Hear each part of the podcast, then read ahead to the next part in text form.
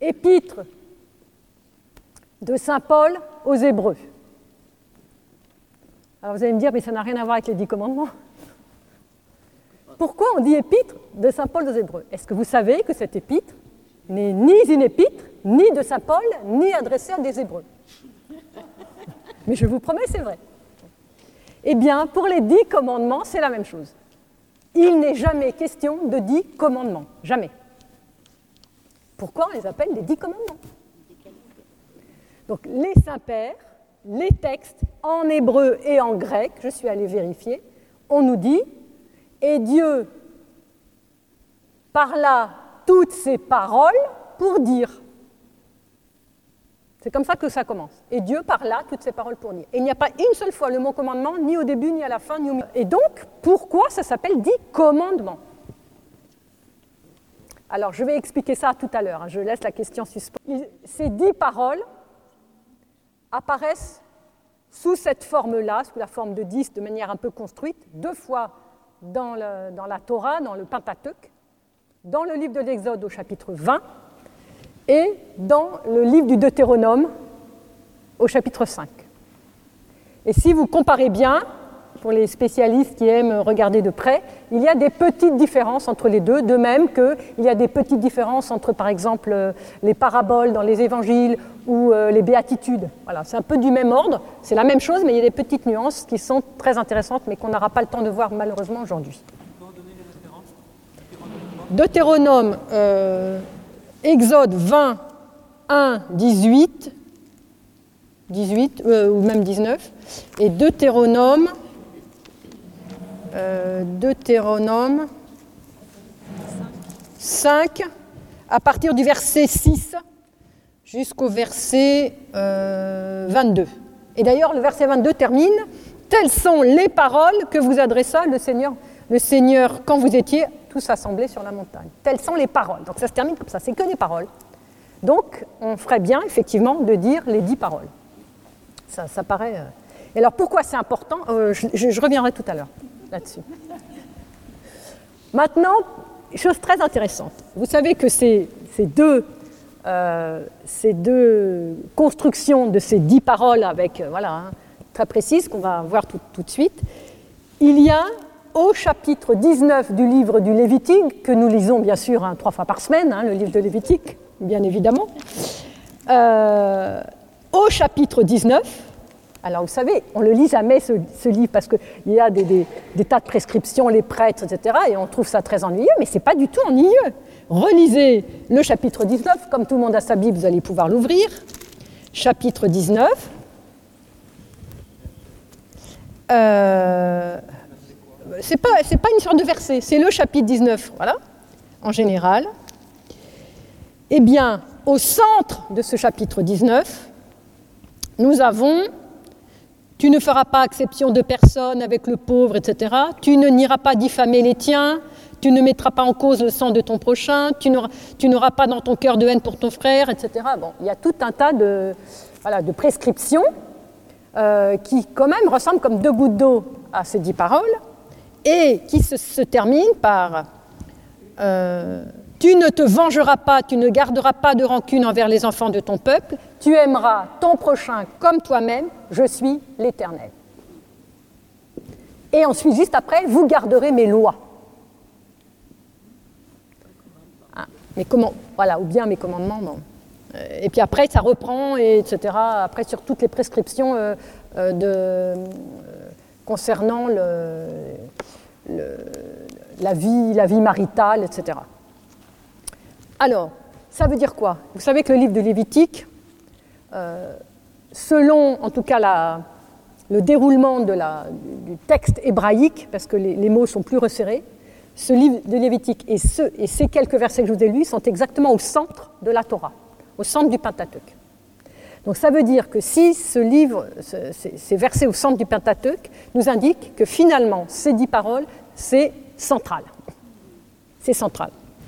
Euh, et évidemment, nos amis juifs l'ont bien mis en valeur, et notamment quelqu'un comme Philon d'Alexandrie, dont vous savez que les pères l'ont presque pris pour un chrétien, puisque les pères se sont beaucoup appuyés sur Philon d'Alexandrie, euh, dit que tous les, de tous les préceptes de la Torah ne sont que des régulations détaillées de ces dix paroles. Ces dix paroles sont des racines, des sources de tous les autres commandements de la Torah. Le Targum, savez, c'est la traduction araméenne du Pentateuque, dit ces paroles sont des paroles sublimes. sublimes. Et dans un texte qu'on appelle Shir Hashirim Rabbah, c'est-à-dire euh, le cantique des cantiques euh, dans, le, euh, dans le Midrash, donne une image extraordinaire. Il dit quand vous regardez la mer, vous avez des grosses vagues. Et entre les grosses vagues, vous avez des petites vaguelettes. Eh bien, les dix paroles sont les grosses vagues et elles contiennent les 613 commandements euh, de toute la Torah. Donc, c'est la raison pour laquelle euh, ces dix paroles sont vraiment, euh, c'est vraiment central. C'est vraiment central. Ensuite, toujours par rapport à ce Lévitique 19, vous savez que chaque enfin, tout le Pentateuque est divisé dans la tradition hébraïque, mais aussi dans la Septante, aussi dans Septante, c'est ça je veux préciser, parce que malheureusement dans nos Bibles en français on ne le voit plus, sont divisés en, sections qu'on appelle des parachas. Et la, section qui contient le chapitre 19 du Lévitique s'appelle Kedoshim. Kedoshim. Kadosh, tout le monde sait ce que c'est, donc c'est la sainteté, c'est l'idée vous serez saint. Et dans ce chapitre 19, euh, il est marqué Saint, vous serez saint, car moi, le Seigneur, je suis saint. Donc il y a bien euh, une centralité ou une primauté de ces dix paroles pour construire, pour construire finalement un homme croyant qui soit saint. Euh, et si on regarde bien ce livre du Lévitique, malheureusement on n'aura pas le temps, on va retrouver euh, donc ces dix paroles, et on va pouvoir les mettre en lien, euh, très détaillées, on va pouvoir les mettre en lien avec les dix paroles qu'on va voir aujourd'hui. Et c'est comme si au Lévitique, on était en train de rappeler les choses pour dire n'oubliez pas ce que vous avez appris dans le, dans le livre euh, de l'Exode et ce que vous allez apprendre, réapprendre dans le livre du Deutéronome pour devenir saint.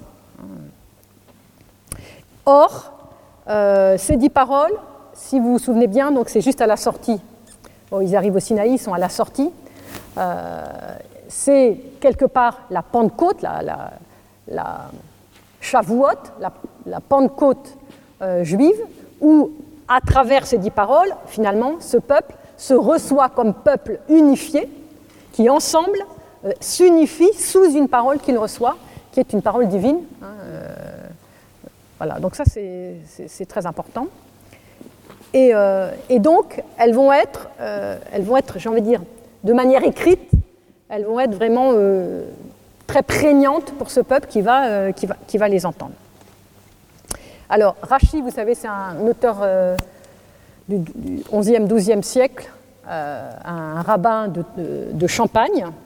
Il dit la chose suivante par rapport à. Parce que ces dix paroles dans le livre de l'Exode commencent au, verset, au chapitre 20, mais en fait, elles se déclinent ensuite dans toute la paracha qui suit à partir du verset 21, avec beaucoup de détails.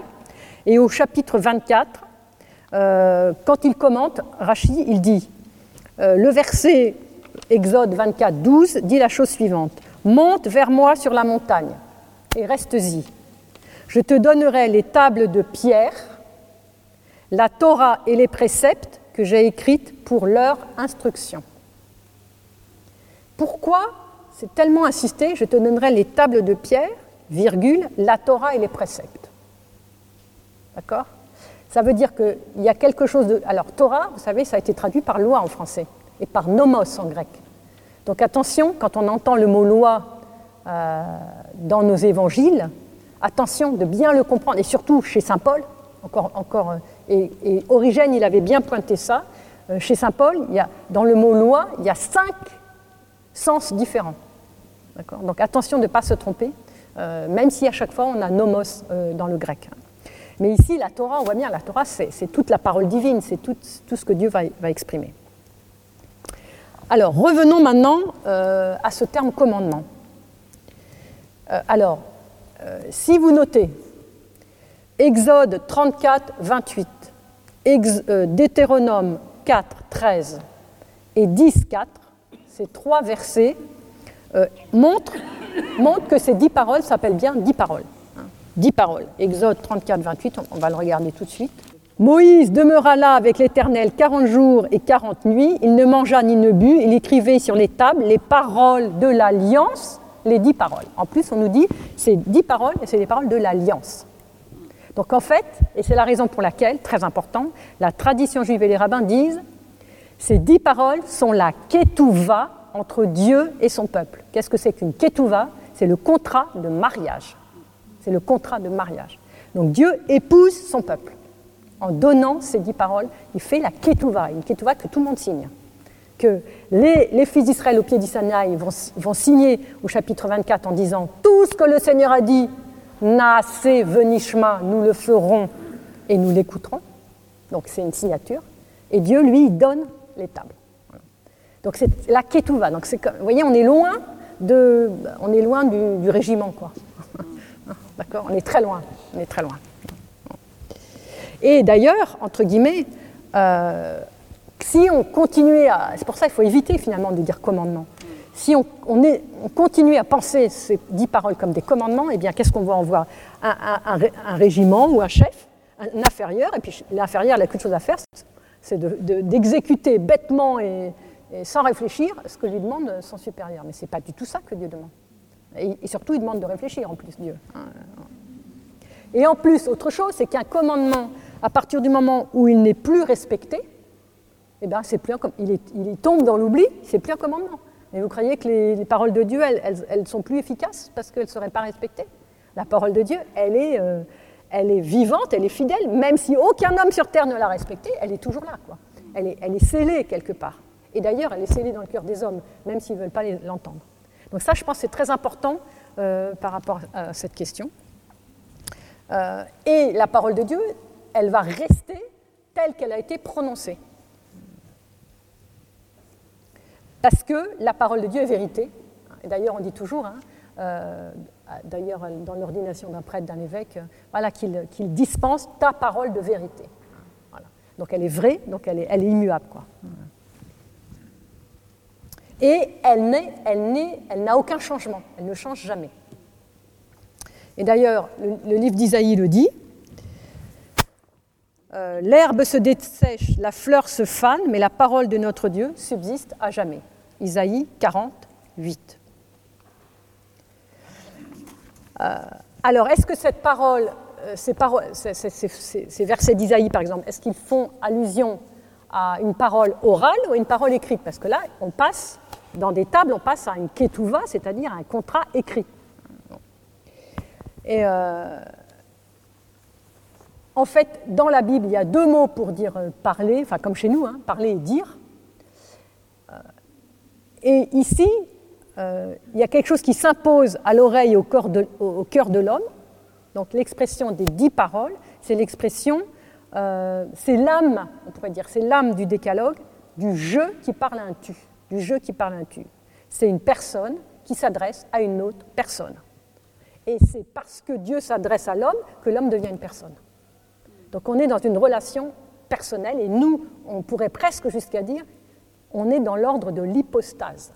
C'est-à-dire cette personne euh, qui n'est est pas, la personne humaine seulement, quoi, qui est une personne qui est élevée à une dignité, euh, qui, est, qui, est, divine. Quoi.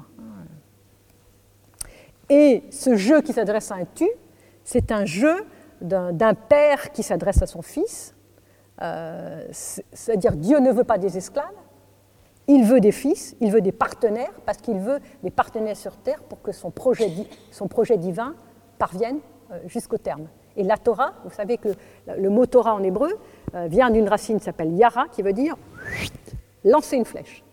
Lancer une flèche. Ça veut dire quoi Lancer une flèche? Ça veut dire il y a un but, il y a un projet divin, euh, projeté, c'est l'idée de projeter, et ce projet divin, eh bien, euh, Dieu nous le donne à travers ces dix paroles. Est-ce que nous voulons, est-ce que nous sommes comme ceux qui sont au pied du Sinaï au chapitre 24 qui disent tout ce que Dieu a dit, nous le ferons et nous l'écouterons? Ou est-ce que, voilà, on ne veut pas le faire? Mais si on veut le faire, à ce moment-là, euh, on, entre, on devient partenaire de Dieu, co-créateur, co-créateur pour parfaire sa création, et donc on est, élevé à une dignité de personne. Quoi. Hein. C'est vraiment. Euh, avec l'idée de liberté. Vous savez que les pères disent parfois que euh, l'une des caractéristiques qui fait que nous sommes à l'image et à la ressemblance de Dieu, c'est parce que nous sommes libres, comme Dieu est libre. C'est une des caractéristiques extrêmement euh, importantes. Et c'est dans cette liberté que nous disons oui à cette parole et que nous répondons à Dieu. Il nous dit tu et nous lui répondons. Alors maintenant, si on regarde, euh, alors on ne va pas les lire parce qu'on a peu de temps, mais je, pense qu'on les a à peu près dans le. On va les lire au fur et à mesure, hein, mais on ne va pas tout lire d'un coup. Si on regarde bien, on peut prendre les feuilles que nous avons. Je vois que la mienne, euh, quelqu'un me l'a fauchée. C'est pas grave, je, vais m'en débrouiller.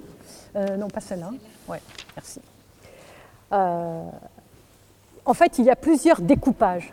Je te la repasserai il y a plusieurs découpages dans, ces paroles. Vous savez que euh, les luthériens ne, découpent pas tout à fait pareil, euh, les orthodoxes découpent euh, parce que bon, ça fait un bloc, il y, a, 18 versets, et puis on les découpe un peu comme on veut.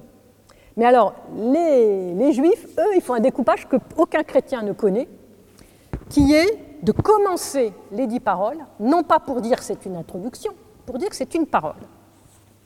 Et Dieu prononça toutes ces paroles et dit, Je suis l'Éternel ton Dieu qui t'ai fait sortir du pays d'Égypte, de la maison de servitude. les chrétiens, ils pensent que c'est une introduction. Les juifs disent non, non, non, ce n'est pas une introduction. C'est la première parole. Et en fait, c'est fondamental. Parce que moi, je ne peux pas écouter les autres si j'ai un commandant qui me dit, euh, fais ceci et qui me traite comme euh, rien du tout. J'écoute parce que j'ai compris et parce que j'adhère à celui qui me dit euh, je suis le Seigneur, ton Dieu, je t'ai fait sortir du pays d'Égypte, de la maison de servitude. Est-ce que tu crois ça? Est-ce que tu crois que tu as été euh, délivré? Et ça, c'est une parole. Donc si tu n'adhères pas à ça, bah, c'est même pas la peine d'écouter le reste. Et c'est pour ça que c'est très important que ce soit la première parole.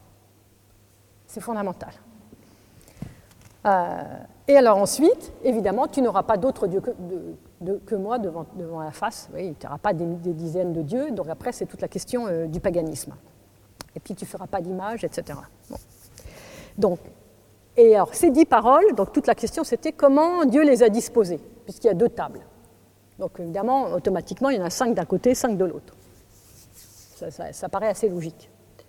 Et donc, qu'est-ce qu'on remarque? Eh ben, On remarque euh, euh, je suis le Seigneur ton Dieu, tu n'auras pas d'autre Dieu que moi, tu ne te prosterneras pas devant des dieux, etc. Tu ne prononceras pas le nom du Seigneur ton Dieu en vain, tu te souviendras du jour du Shabbat, honore ton père et ta mère. Cinq paroles, cinq euh, paroles euh, prescriptives qui formeraient la première table. Dans toutes ces paroles, nous avons à chaque fois la présence du nom de Dieu. Et puis, sixième parole, tu ne tueras pas. Septième, tu ne commettras pas l'adultère, tu ne voleras pas, tu ne porteras pas de faux témoignages, tu ne convoiteras pas la maison de ton prochain, etc. Cinq paroles où il n'y a pas une seule fois le nom de Dieu et il n'y a que euh, le rapport social, le rapport à l'autre, le rapport de homme à homme euh, vis-à-vis de son frère. Donc, conclusion, euh, il y a une parole qui s'adresse qui est plus de l'ordre de qu'est-ce que l'homme euh, fait pour honorer Dieu, pour reconnaître Dieu dans sa vie concrète, et qu'est-ce que l'homme fait pour mettre en application cet honneur vis-à-vis de son prochain. Et d'ailleurs, euh, c'est la raison pour laquelle, généralement, la tradition chrétienne, mais elle ne sait pas qu'elle l'a emprunté du côté euh, des rabbins, dit bah, le résumé de ces deux tables, c'est tu aimeras le Seigneur, ton Dieu, tout ton cœur, toute ton âme, toute ta force, et ton prochain comme toi-même. C'est exactement ça. Quand on dit ça, quand, le Christ, par exemple, dit ça, bah, il, fait, et qu'il s'adresse en plus à des juifs euh, autour de lui, il sait très bien, tout le monde sait très bien de quoi il parle, il est en train de parler des dix paroles. Et tout le monde déroule, parce que tout le monde sait par cœur, les dix paroles, euh, celles du prochain, et celles, enfin celles de Dieu, celles du prochain. Alors, l'autre question très intéressante aussi, c'est euh, s'il y en a cinq de chaque côté, alors il doit y avoir une correspondance. Alors, c'est pareil, on ne va pas avoir le temps de beaucoup développer parce que c'est extrêmement intéressant. On pourra continuer à en reparler si jamais ce sujet ne, vous a pas trop épuisé. Euh, mais si effectivement tu ne tueras pas se trouve bien en face de je suis l'Éternel ton Dieu qui t'est libéré d'Égypte, etc., vous voyez tout de suite. Tu ne tueras pas. Donc ça veut bien dire que l'homme est à l'image de Dieu.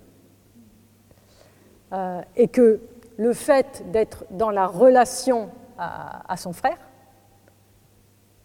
euh, c'est d'être en relation à Dieu. Et si tu tues ton frère, tu diminues l'image de Dieu. et tu t'octroies un pouvoir que seul Dieu a. Donc tu n'es plus celui qui a compris qu'il est ton Dieu et, que tu as été libéré par lui.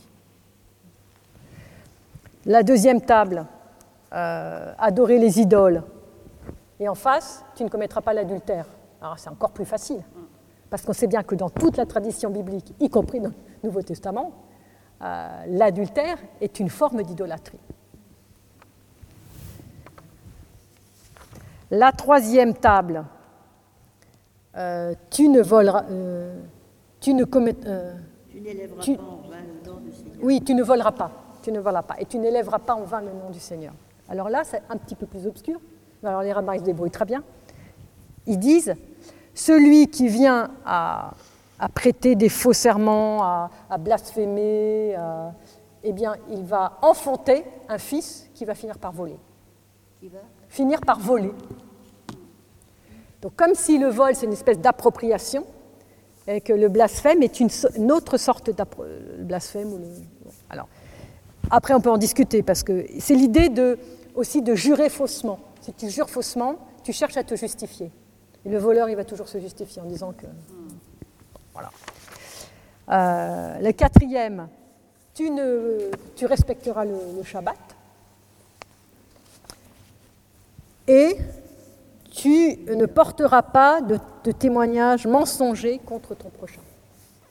Donc ça c'est intéressant, c'est l'idée que celui qui ne respecte pas le Shabbat en fait, ne respecte pas Dieu, premièrement parce que Dieu a demandé de faire Shabbat, mais surtout parce que Dieu lui-même a fait Shabbat. Donc si tu ne le respectes pas, c'est-à-dire que tu ne considères pas que Dieu a fait Shabbat, et donc tu profanes quelque part le, nom de Dieu, et tu fais mentir Dieu dans sa création. Tu le fais mentir. Euh, et donc, euh, tu, tu, deviens mensonger tu, voilà, tu portes un faux témoignage contre Dieu, puisque finalement tu fais mentir Dieu, et donc ne, fais pas la même chose pour ton prochain. Et la dernière, euh, la dernière euh, table, le dernier des, cinq, tu, tu, honoreras ton père et ta mère, euh, et tu, ne convoiteras pas la maison, etc., le, bœuf, l'âne, la femme, etc. Donc ne pas convoiter ce que, l'autre a. Alors c'est quoi le rapport avec le père et la mère? Euh, Celui qui convoite n'est euh, ni respectueux de ses ascendants, ni respectueux de ses descendants. Euh, parce, parce, que convoiter, c'est déjà vouloir saisir les choses de l'autre, et que, Dieu euh, voilà, Dieu, il, te donne ce, dont tu as besoin. Donc, voilà, donc, euh, et il t'a donné les parents dont, tu avais besoin. Tes parents étaient des passeurs de vie. Donc, ne, voilà, ne, convoite pas, parce qu'attention, ça va se répercuter euh, sur ton père et ta mère. Alors, une question qu'on peut se poser, on se dit, mais cette cinquième parole de la première table, tu honoreras ton père et ta mère, mais est-ce qu'elle ne ferait pas plutôt partie de la table vers le prochain? Alors c'est très intéressant parce que et les pères de l'Église et les pères de l'Église se sont posés la question et les rabbins se sont posés la question. Parce que les pères de l'Église aussi sont assez d'accord pour dire qu'il faut les répartir. Euh, on pourrait y apporter beaucoup de textes si on a le temps pour aller regarder. Mais ce qui est important, c'est de comprendre que si nos parents sont des passeurs de vie, nos parents, ils n'ont pas la vie en eux-mêmes. Ils reçoivent la vie divine, la vie de Dieu, et ils la transmettent. Alors même s'il y a euh, tout un aspect biologique, bien évidemment, mais, euh, mais la vie, c'est Dieu qui la donne. Même biologiquement, c'est Dieu qui la donne. En tout cas, la vraie vie, c'est Dieu qui la donne. Et donc, cet honneur dû au père et à la mère sont comme, comme une sorte de préparation, voilà, une conclusion de la première table pour rebondir ensuite sur la deuxième et entrer directement dans la relation avec le prochain. Euh, et donc, n'oublions pas que cet honneur dû aux parents, euh, il, est, très important parce que euh, parce qu'ils ont quelque chose, les parents, ils, nous ont donné la vie, et parfois ils nous ont aussi euh, donné quelque part, ou en tout cas ils ont été des instruments pour nous donner la vie divine, parce qu'ils nous ont élevés euh, dans, un, milieu euh, porteur, croyant, pour ceux qui, pour, ceux qui ça, pas toujours, mais pour ceux pour qui ça s'est arrivé. Bon, en tout cas, ils nous ont donné la vie biologique, c'est sûr, et puis ils ont peut-être peut pu nous donner davantage davantage que simplement la vie biologique. Et donc, et donc ça, il ne faut pas l'oublier. Euh, et on peut les remercier euh, jusqu'à la fin de, notre propre vie euh, pour cela. Alors l'autre question qui est très intéressante, c'est que si on regarde bien ces, deux tables, si le premier verset, Je suis l'Éternel ton Dieu qui t'ai fait sortir de, la maison d'Égypte, du pays de servitude, si c'est bien la première, et moi je pense qu'il faudrait effectivement l'intégrer, et que la dernière de la première table, c'est honore ton père et ta mère. D'ailleurs, entre guillemets, en hébreu, je n'ai pas, regardé le grec pour cette fois-là, mais en hébreu, c'est la racine kavod. kavod. Donc ce n'est pas exactement le mot honneur. Kavod, c'est l'idée de kaved, c'est l'idée de poids. Donne du poids. Donne du poids. C'est la gloire. Ah, c'est la doxa en fait. Ah, c'est la gloire, exactement. Et d'ailleurs, il y en a qui disent, le seul glorieux, le seul qui a vraiment du poids, c'est Dieu. Pourquoi? Parce que la personne qui a le plus de poids d'ici-bas, c'est la mère qui porte l'enfant. C'est la mère qui porte l'enfant. C'est là où elle a le plus de poids. Et le seul qui a vraiment du poids depuis de toute éternité jusqu'à la fin de l'éternité, qui, qui n'a pas de fin, c'est Dieu, c'est le seul qui est le glorieux, parce il est lourd du poids de toute l'humanité. Il est lourd du poids de toute l'humanité. Comme une mère est lourde du poids de son enfant. Et ça, c'est fondamental. Et donc, vous voyez bien le lien entre la première et la cinquième parole, et aussi le lien entre la première et la dernière des paroles. Tu ne convoiteras pas la maison de ton prochain, etc. Son bœuf, son âne, euh, sa, sa, femme, etc., euh, la, ni tout ce qui appartient à ton prochain. Donc on voit bien qu'on part de je suis le Seigneur ton Dieu, tu ne convoiteras pas. Donc on part de Dieu jusqu'au prochain. Et donc c'est exactement ce que dit Saint Jean. Hein. Et c'est la raison pour laquelle ces deux tables doivent être toujours lues ensemble, parce qu'elles se, rejoignent, la table du frère et la table de Dieu, elles se rejoignent tout le temps. Et exactement ce que dit Saint Jean, si tu n'aimes pas ton frère que tu vois, comment peux-tu prétendre aimer Dieu que tu ne vois pas? Donc, donc, en fait, c'est une très belle construction, hein, ces dix paroles, c'est fondamental. Euh...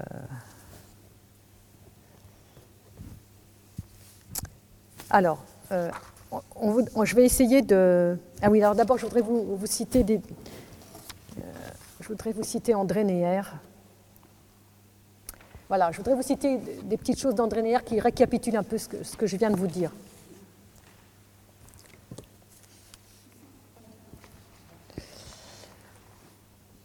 Ah oui, pourquoi nous avons euh, tu ne tueras pas, tu ne feras pas ceci, tu, ne blasphémeras pas, etc. Pourquoi? On a l'impression effectivement qu'on est plutôt dans quelque chose d'un peu euh, impératif comme ça. Ah, comment Voilà, une interdiction. On est dans l'interdiction. Si on regarde bien, en fait, alors surtout avec l'hébreu, hein, c'est toujours pareil, il faudrait que je regarde plus le grec, mais avec l'hébreu, c'est en fait c'est plutôt une invitation qu'un ordre, parce que nous sommes euh, dans un verbe qui est à l'imparfait, qui est à l'imparfait. C'est-à-dire, tu, voilà, voilà ce, que tu vas, ce qui va se faire dans, l'avenir. Parce que jusqu'à aujourd'hui, bah, tu as tué, tu as massacré, etc., tu as, volé. Maintenant, parce que tu as compris que tu as été libéré, tu as compris qui je suis, tu as compris la relation, tu as reçu la Ketouva, l'alliance, alors maintenant, eh ben, tu as tout ce qu'il faut, tu as tout ce qu'il faut comme outil pour ne, tu ne tueras plus, finalement, il faudrait dire. Tu ne tueras plus, tu ne, tu ne blasphémeras plus, tu ne, tu ne voleras plus, tu ne prendras plus la femme de ton prochain. Et, ça, c'est vraiment très important de, l'entendre comme ça. Euh, donc c'est ce que dit, ce que dit euh, André Neher, et il dit, euh, donc la grammaire hébraïque, donc les, verbes sont à l'inaccompli, ça a bien plus le ton d'une invitation que celui d'un ordre, et ça implique l'égalité des participants euh, dans un domaine comparable à la prière plutôt qu'à l'obéissance. Donc on est dans l'ordre de la prière. Et alors pourquoi la prière n'est pas un terme euh, qui serait trop fort? Euh, Parce que tout ça revêt l'idée du thème de l'amour de Dieu. Et nous avons en Deutéronome chapitre 6 verset 5, Tu aimeras le Seigneur ton Dieu tout ton cœur, toute ton âme, de tout ton pouvoir. Et maintenant, Israël, qu'est-ce donc que l'Éternel ton Dieu te demande de lui donner? Sinon la crainte de l'Éternel ton Dieu, la mise en route sur toutes ses voies et ton amour, et de servir l'Éternel ton Dieu de tout ton cœur et de toute ton âme. Deutéronome chapitre 10. Et ce que dit André Neher, c'est que finalement le bouleversement euh, de, cette, de cette invitation, c'est que Dieu invite l'homme à l'aimer. On n'avait jamais vu ça. C'est toujours, Dieu qui aime l'homme. Puis l'homme, bah Dieu lui dit, bah, tu vas m'aimer tout ton cœur, toutes tes puissances, toute ta force. Hein. Et donc le fait, c'est un bouleversement euh, cosmique, quoi. Euh, tout se passe comme si, je dis bien comme si, Dieu a besoin que l'homme l'aime. Alors qu'on sait très bien qu'en Dieu, il y a tout ce qu'il faut, il a besoin de rien. Mais c'est nous qui avons besoin d'entrer dans cette, euh, quand on voit la Trinité, d'entrer dans cette, prendre notre place au cœur de la Trinité, parce que comme il n'y a que de l'amour, si nous on n'en a pas, euh, on ne va pas y entrer. Donc c'est nous qui avons besoin pour lui ressembler, pour être à son image. Mais c'est comme s'il nous disait, ben moi j'en ai besoin.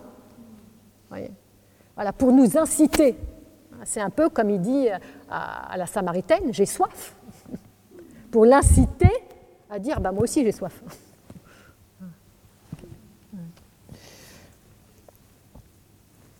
Alors voilà ce que continue de dire André Néer. D'Adam à Noé, de Noé au patriarche, des patriarches au Sinaï, Dieu a été inlassablement en quête des hommes. Maintenant, au Sinaï, il les a trouvés définitivement. La nostalgie de Dieu est satisfaite. Dieu a un projet qu'il veut réaliser avec la participation des hommes. Il appelle les hommes à coopérer avec lui. La Torah n'est rien d'autre que l'énoncé des efforts nécessaires à une aventure commune sur terre entre Dieu et les hommes. Elle est la charte du royaume de Dieu sur terre. C'est extraordinaire. Et il termine avec un verset d'Exode 19. Euh, Vous serez à moi un royaume de prêtres, un peuple saint, car la terre entière est à moi. Je voudrais insister juste sur deux des commandements, parce que je me suis dit quand même, il faut regarder de plus près.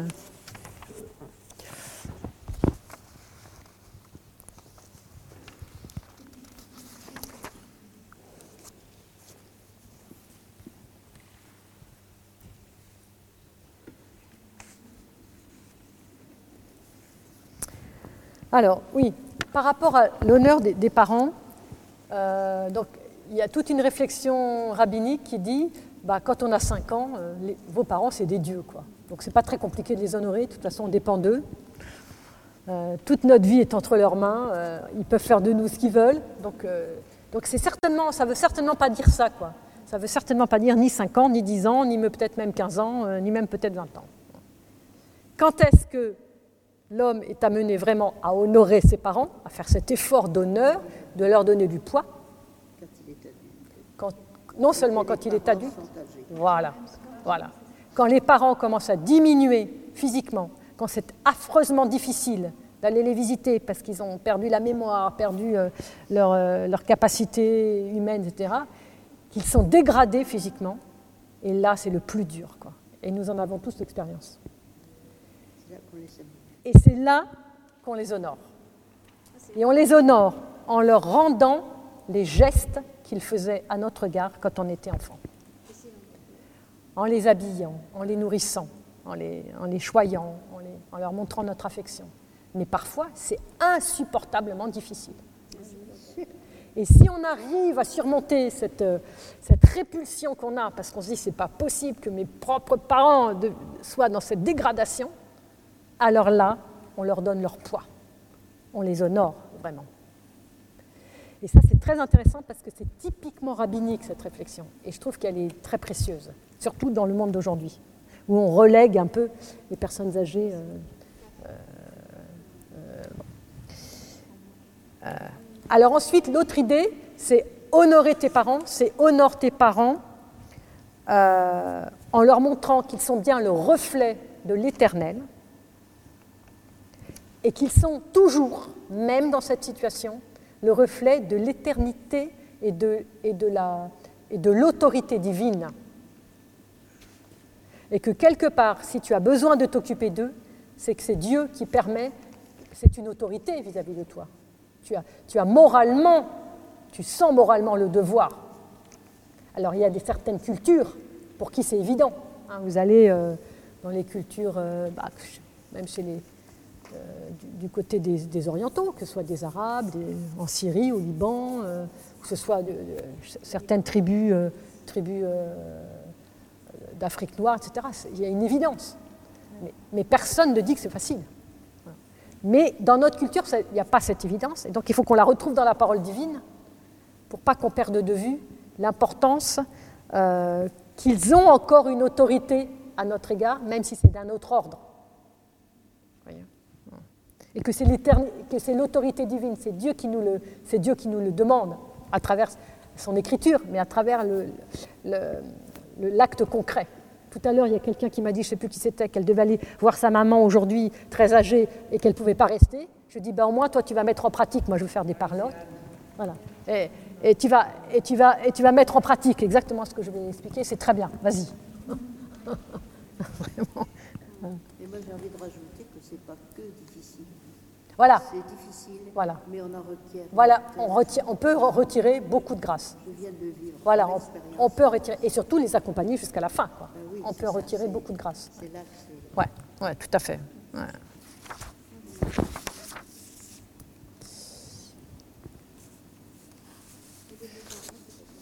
Euh, Qu'est-ce qu'il y a?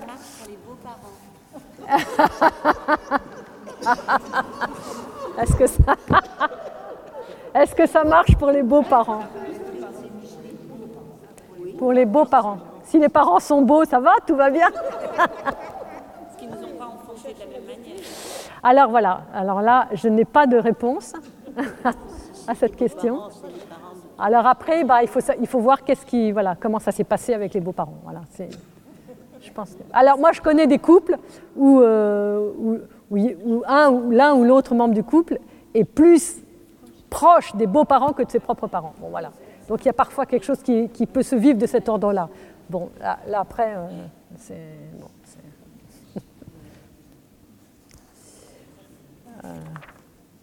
Une, autre chose aussi, je voudrais vous dire, puis après on va peut-être plutôt passer aux questions, parce que bon, il y aurait tellement de choses à dire.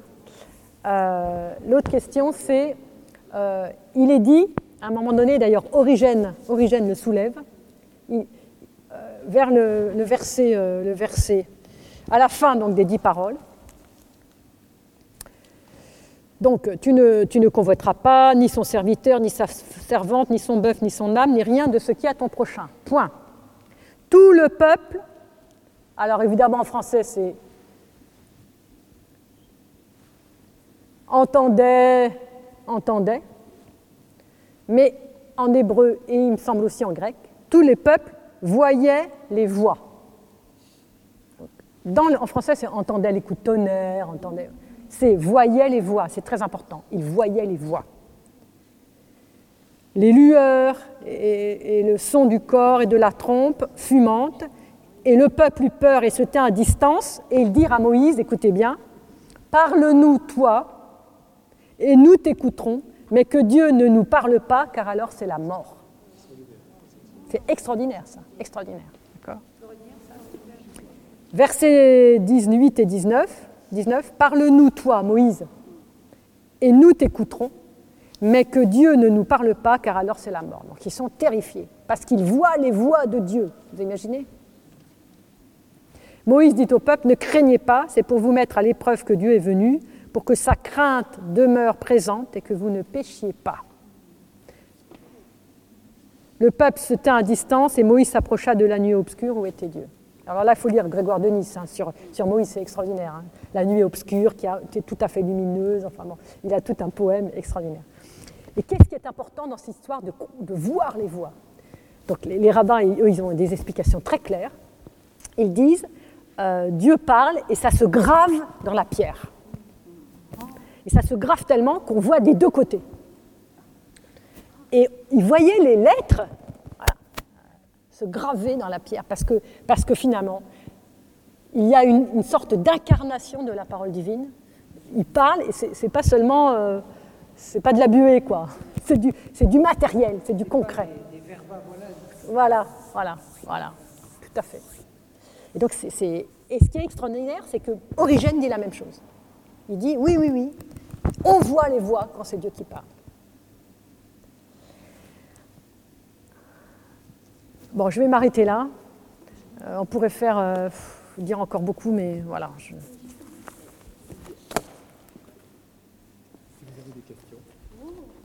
Alors, il faut parler dans le micro à cause de. Voilà. Euh... Ah oui, puis aussi dernière chose, dernière chose que je n'ai pas du tout dit aujourd'hui parce qu'on ne peut pas tout dire, c'est que euh, que ce soit les pères, que ce soit les pères de l'Église, que ce soit les rabbins, ils ont mis en lien les dix paroles euh, de l'Exode, ici du Sinaï, et les dix paroles de la création. Et donc là, ce sera un autre sujet, mais c'est passionnant. Quand Dieu dit, Dieu dit, Dieu dit, Dieu dit dix fois.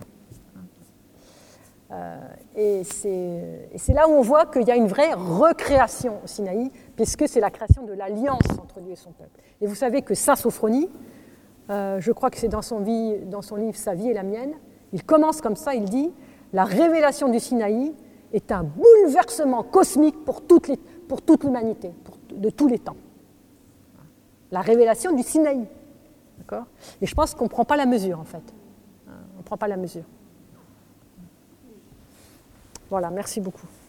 Oui, moi je suis interrogée par le fait que la première fois que Moïse monte au Sinaï, il y reste 40 jours et quand il redescend, le peuple a fabriqué un veau d'or et il a brisé les tables de la loi. Et après, il a refait, enfin, il y a à nouveau des tables de la loi. Alors, les premières et les, deux, et les secondes étaient semblables ou pas? Très bonne question. Il y en a qui sont forts, hein ils vont finir par me coller. Chiche. Bah, ça serait bien parce que vous savez, on ne sait pas tout. Hein. Loin de là. Alors, est-ce que vous savez où ça se passe C'est le chapitre combien? Bon. Heureusement, moi je sais, donc euh, je vais pouvoir trouver. Non, allez, je vous blague, là, je vous blague. Donc c'est entre chapitre 32, 33, 34. Donc c'est 32, 33, 34, hein, d'accord euh, Alors, Qu'est-ce qui s'est passé? Il s'est passé que Moïse, donc il y avait un temps prévu, un temps prévu très précis. Donc euh, je pourrais vous le montrer dans le texte, mais euh, voilà, je vais faire court. Il y avait un temps précis. Moïse devait monter 40 jours, 40 nuits, etc. Très précis. Il devait être redescendu tel jour à telle heure. Et tel jour à telle heure, il n'est pas là, parce qu'il a 6 heures de retard. Et au bout de, au bout de 20 minutes. Les... Oui, c'est marqué, mais bon, je l'expliquerai. Mais c'est marqué en hébreu, donc si vous ne lisez pas l'hébreu, c'est compliqué. Bochesh, c'est marqué Bochesh. Il est il est, il est arrivé Shesh 6, 6, vous entendu, 6 heures en retard. Et donc, euh, les, fils d'Israël ont commencé à paniquer. Ils étaient paniqués, mais paniqués complètement, quoi. Sans leur, Moïse. Et donc, euh, ils ont demandé à Aaron, fais-nous un veau, etc. Il, fallait qu'ils changent un peu le, voilà, ils changent un peu les idées. Mais ils étaient mais dans une panique. Hein. C'est comme le gosse qui a perdu ses parents dans la rue, quoi. Enfin, je veux dire, la panique complète, quoi. Voilà. Et donc, ils font ce veau d'or. Moïse redescend 6 heures en retard. En 6 heures, ils font le veau d'or. Oui, en 6 heures. Non, mais après, on est, on est sur le mode symbolique. Hein. Je ne suis pas là pour euh, dire à, la première heure, ils ont fait ceci, la deuxième heure, ils ont fait ceci, troisième heure. Bon. Et à ce moment-là, Moïse descend et il entend, euh, il voit un peu de loin, il entend et tout, et puis il est affolé. Quoi. Il dit, mais attendez, Dieu vient de me donner l'étape de l'alliance.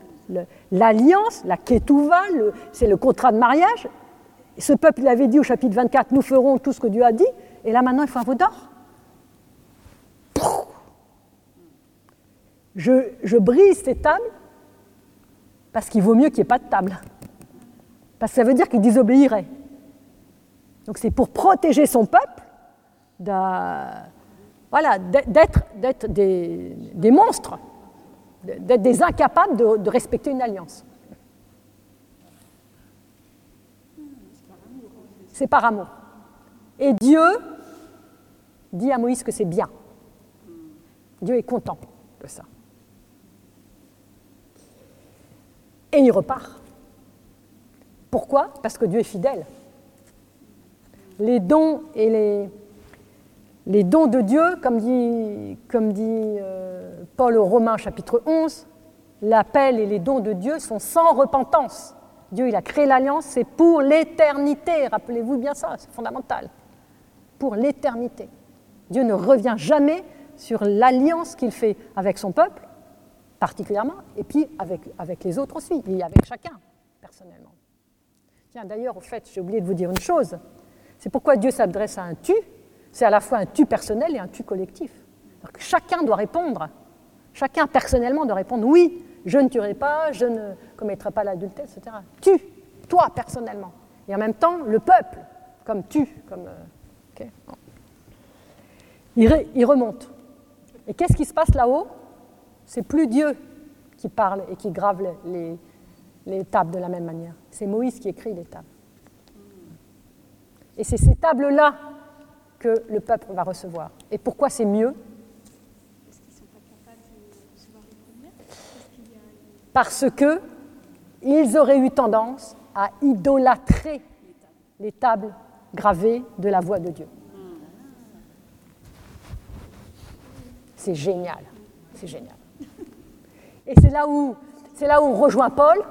Heureuse faute qui nous a, euh, qui nous a valu, nous on dit un tel rédempteur, puisqu'il s'agit du Christ, mais heureuse faute qui nous a valu euh, euh, quelque chose qui fait qu'on ne va pas idolâtrer, qui nous a permis de ne pas idolâtrer des tables.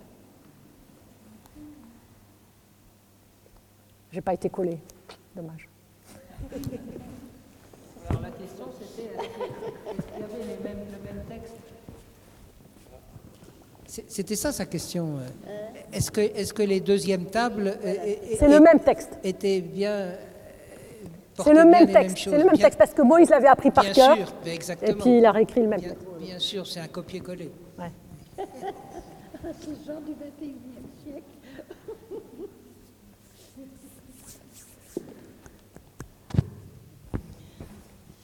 Euh, en fait, si je comprends bien, il n'y a que dans la tradition hébraïque que les, que les dix paroles commencent au verset 1 par C'est moi le Seigneur ton Dieu. Dans toutes les autres traductions, ça commence par Tu n'auras pas. D'accord. C'est fondamental. Donc c'est pour ça, que c'est très important, parce que les autres, elles commencent tout de suite par un tu, qui pourrait. Alors que si on commence par un jeu, c'est bien un jeu qui s'adresse à un tu. Donc c'est fondamental. Donc il faut absolument les intégrer. En tout cas, nous, intérieurement, il faut les intégrer. Dans nos versions, le verset existe aussi. Hein non, non, il n'est pas conseillé, mais il est dans le texte, il est immédiatement avant. Oui, oui, je sais bien, bien sûr. Bien sûr. C'est une question de disposition du. Oui, bien sûr. Non, il faut que je vous lise le Targum. Non, mais là, là vous allez voir, c'est extraordinaire. C'est extraordinaire le Targum. Targum, vous savez, c'est la traduction araméenne. Hein. Écoutez ça. Et le Seigneur prononça toutes ces paroles en disant Le premier commandement, lorsqu'il sortait de la bouche du Saint, que son nom soit béni, était comme des étincelles et des éclairs et des flammes de feu. Une lampe de feu à sa droite, une lampe de feu à sa gauche, volant et s'élevant dans l'air des cieux, puis il revenait et était visible au-dessus des campements d'Israël. Il revenait et allait se graver sur les tables de l'alliance qui étaient placées dans la paume des mains de Moïse, en allant et venant sur elles d'un bord à l'autre. Alors il criait et disait, Mon peuple, enfant d'Israël, je suis l'Éternel, votre Dieu, qui vous ai racheté, qui vous ai fait sortir, libéré du pays des Égyptiens, de la maison de servitude des esclaves. Le deuxième commandement, lorsqu'il sortait de la bouche du Saint, que son nom soit béni, était comme des étincelles et des éclairs et des lampes de feu. Et il s'élevait dans l'air, il revenait, etc. Et il disait, Mon peuple, maison d'Israël, tu n'auras point d'autre Dieu en dehors de moi. Vous imaginez comment on doit être tétanique. Ça, c'est la, traduction araméenne. Et vous savez que la traduction araméenne, c'est, elle est porteuse de toute, la, de toute la tradition orale la plus primitive, la plus ancienne. Donc euh, c'est très, c'est très très fort. C'est le premier siècle, hein, c'est très très, très puissant. Le Targum, vous le trouvez dans les sources chrétiennes. Euh, c'est des livres rouges.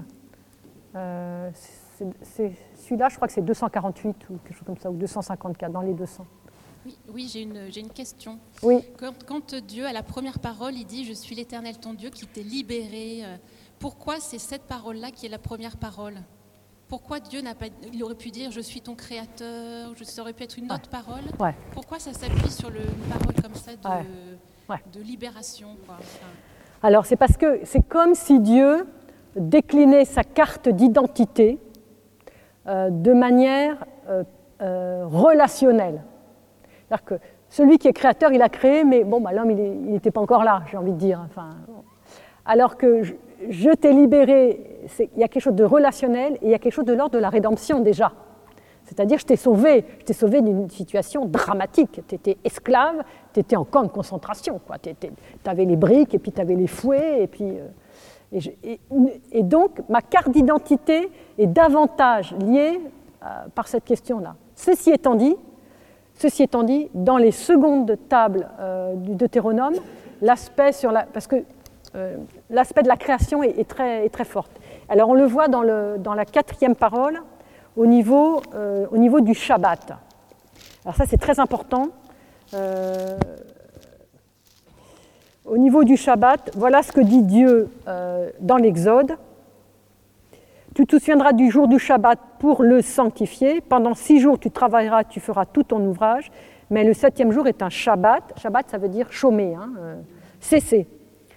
Euh, pour le Seigneur ton Dieu, tu ne feras aucun ouvrage, car en six jours, le Seigneur a fait le ciel et la terre. Donc là, il a le deuxième volet de sa carte d'identité qui est qu'il a, créé. Mais c'est comme si le premier volet, le plus important, c'est dans la relation, euh, n'oublie pas que, je t'ai tiré de, cette, horreur. Quoi, hein.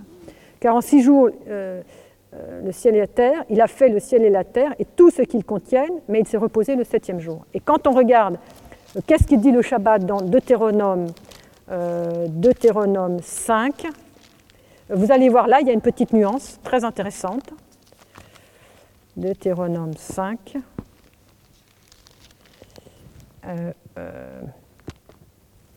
Tu ne travailles pas pendant six jours, hein, ni ton bœuf, ni ton âme. Ainsi comme toi-même, ton serviteur et ta servante pourront se reposer. Tu te souviendras que tu as été en servitude au pays d'Égypte et que le Seigneur ton Dieu t'en a fait sortir d'une main forte et d'un bras étendu. C'est pourquoi le Seigneur ton Dieu t'a commandé de garder le jour du Shabbat. Donc c'est intéressant parce que dans l'Exode, c'est plus la création, dans le Deutéronome, c'est plus euh, la libération. Donc on voit bien que la carte d'identité de Dieu, elle se décline avec ces deux aspects pour Israël.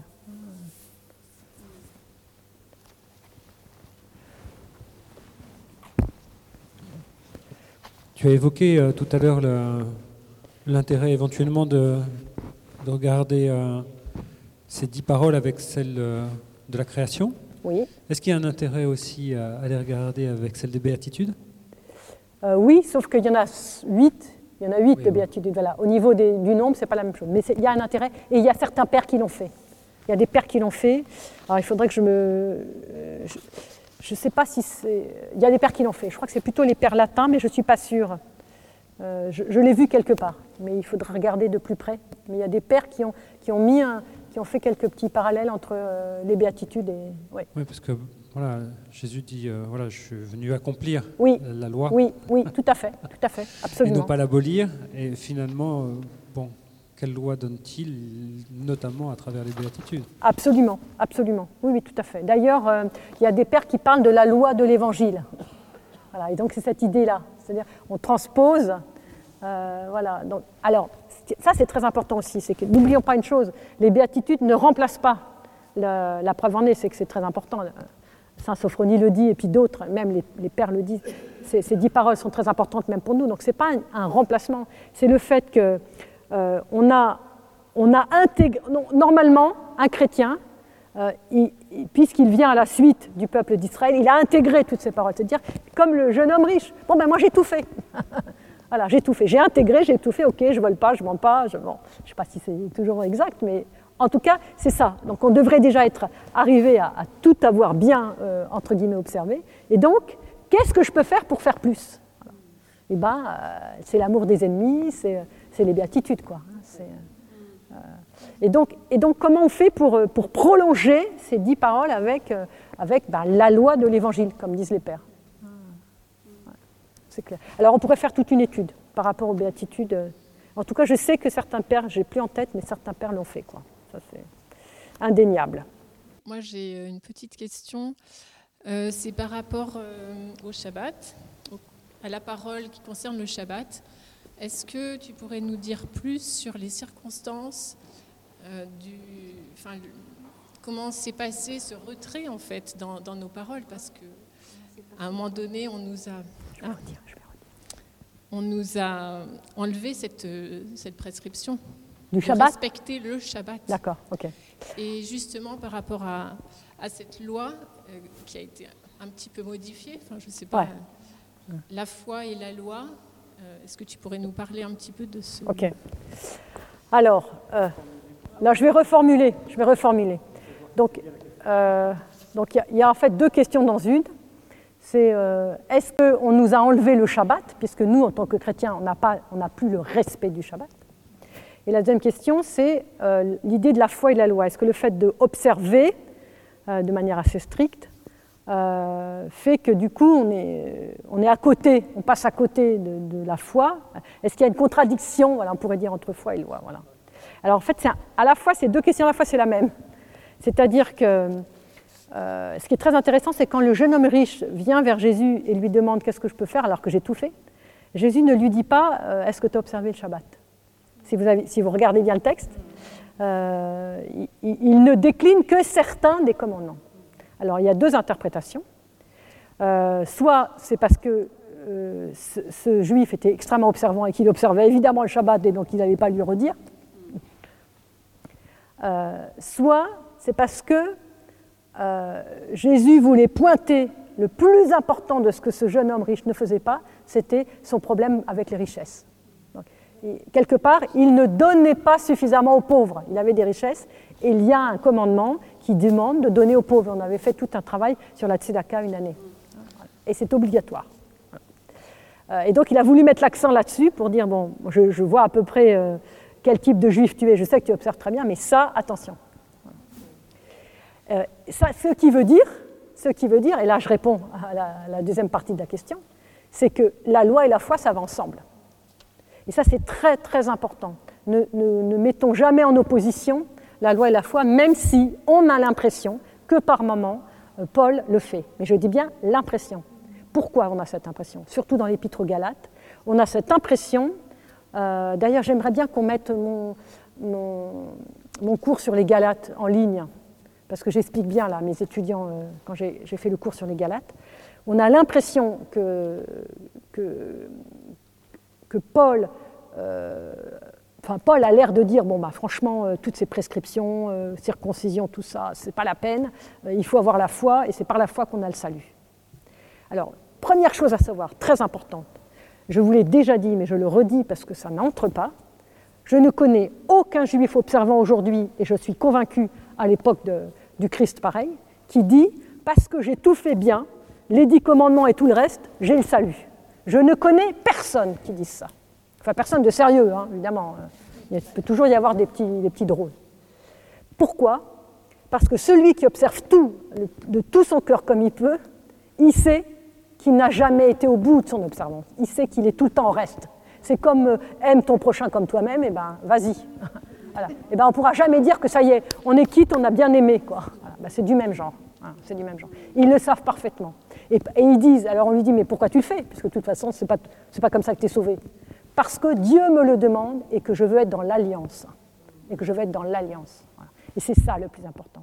C'est une manière d'être suspendu à l'alliance. Alors c'est une manière qui est pour eux. Je veux dire, nous, elle ne nous est pas demandée.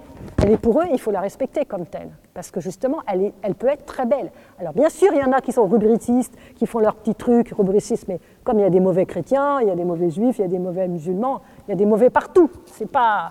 Mais ne, ne focalisons pas sur les mauvais, entre guillemets, euh, focalisons sur ceux qui se comportent normalement, c'est-à-dire qui essayent d'aimer Dieu en voilà. Et ils savent que la foi est, est première. Et la preuve en est, la preuve en est, c'est que euh, il y a tout un, euh, toute un- une discussion dans le Talmud extrêmement intéressante dans le traité Makot, qui- où les rabbins se disputent entre eux. On a 613 commandements, mais quand même c'est beaucoup. euh, on ne peut pas les réduire un peu. euh, alors ils se disputent. Ah alors on va les réduire à 20, on va les réduire à 10. On va, ah, bon, allez, allez, on réduit encore, on réduit encore, parce que.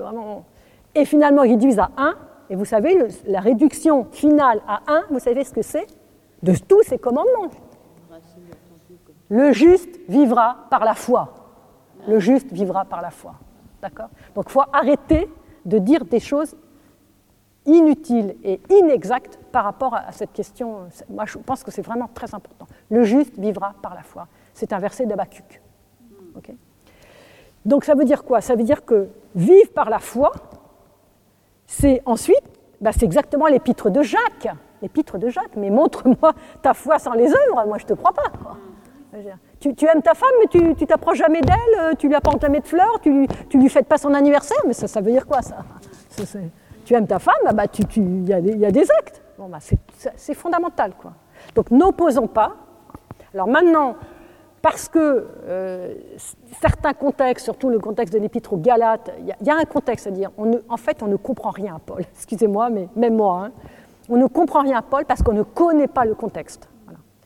Et comme je vous ai dit euh, peut-être au début, euh, il y a cinq manières de comprendre ce mot loi, nomos, euh, chez Paul, que Origène, au IIIe siècle, avait déjà montré du doigt, il avait déjà montré. Donc ce n'est pas moi qui invente, je n'invente rien. Et ça, c'est très très important, c'est même fondamental. Il, il faut bien comprendre la situation de l'épître aux Galates et le contexte de, cette communauté et pourquoi, Dieu euh, pourquoi Paul est très sévère et il, se met en colère, hein, une sainte colère, on pourrait dire, euh, parce que ces, Galates qui sont païens, ils ne sont pas tenus, ils ne sont pas tenus à la circoncision, ils ne sont pas tenus à ces choses-là. Nous ne sommes pas tenus. On, est libérés, on est libérés de ça, bah, tant mieux. Voilà. Mais par contre, on est tenus à autre chose. Voilà. Et donc là, maintenant, il faut le faire. Et, ça, on, va, facilement se dédouaner en disant bon, bah, nous, on n'a plus besoin de rien. euh, voilà. Mais attention, l'Église, elle nous demande des choses précises. Est-ce qu'on les fait? Voilà. Alors après, on va dire oui, mais euh, ok, on peut se justifier. Mais n'empêche que si l'Église demande quelque chose, c'est bien que normalement, c'est bon pour nous.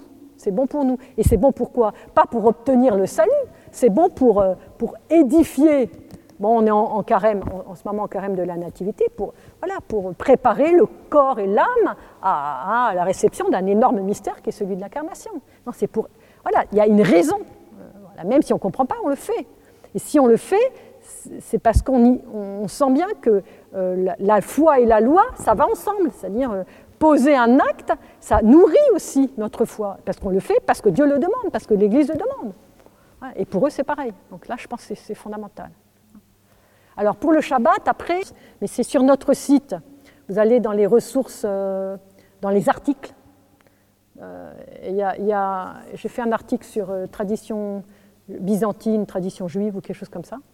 Et dans, dans cet article vers la fin, j'explique, si tu n'honores pas le Shabbat, comment tu vas honorer le dimanche?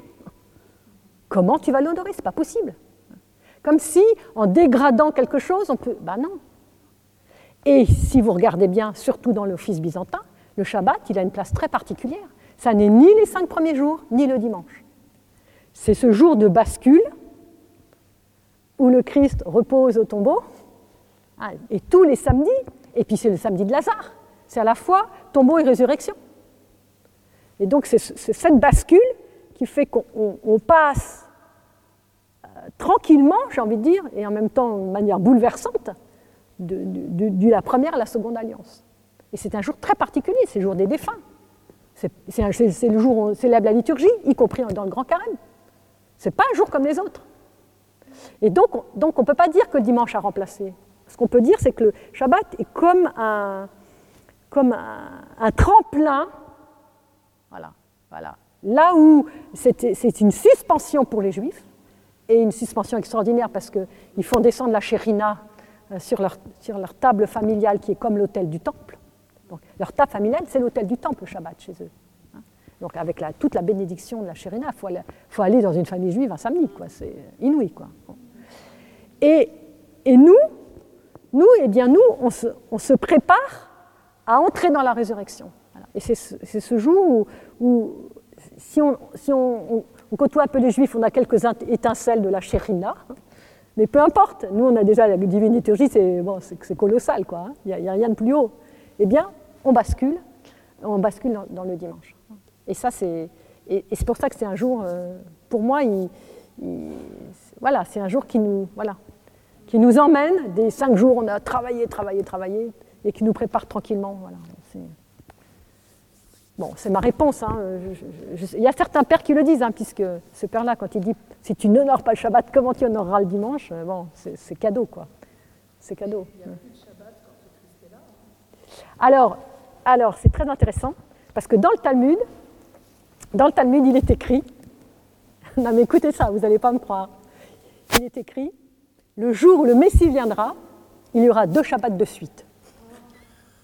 Vous voyez ce que je veux dire? Il y aura deux Shabbats de suite. Et le jour où le Messie viendra, il n'y aura plus d'interdiction alimentaire, on pourra manger du porc. Donc vous voyez, on a, on a, tout bon, on a tout bon en fait. Dans la tradition hébraïque, le dimanche représente quoi? Ah bah c'est le premier jour de la semaine. Oui, c'est ça. C'est le premier jour de la semaine. Comme pour nous. Bah, ou comme pour nous, sauf que pour nous c'est dimanche. C'est-à-dire que c'est le premier jour de la semaine, il retourne au travail. Ah oui, oui, oui, d'accord. Oui. Mais chez nous, c'est aussi le premier jour de la semaine. Oui, bien sûr. Consacre... Okay. Bien sûr. Mais c'est aussi le huitième jour. Aussi le Parce qu'on ne reprend, on reprend jamais la semaine pareille. Enfin, voilà, on a basculé sur le temps des éternités.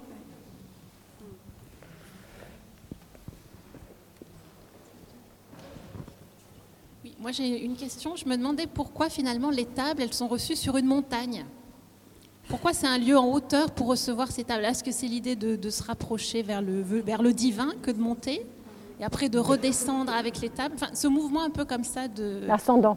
Ascendant et puis dit... descendant avec les tables qui sont ramenées... Euh... Ouais, c'est ce que dit euh, Grégoire de Nice. Voilà, qu'il faut s'élever, c'est une manière de s'élever en s'élevant géographiquement. Et puis c'est aussi le fait que Dieu fait moins de chemin. Enfin, c'est une image. Voilà. Euh, voilà, Dieu, il descend, il fait moins de chemin il, parce que c'est tellement énorme déjà cette descente que voilà, c'est une espèce de, c'est comme si l'homme coopère en, en s'élevant aussi vers Dieu qui descend. Quoi. Après, on peut entendre l'élévation comme une profondeur aussi.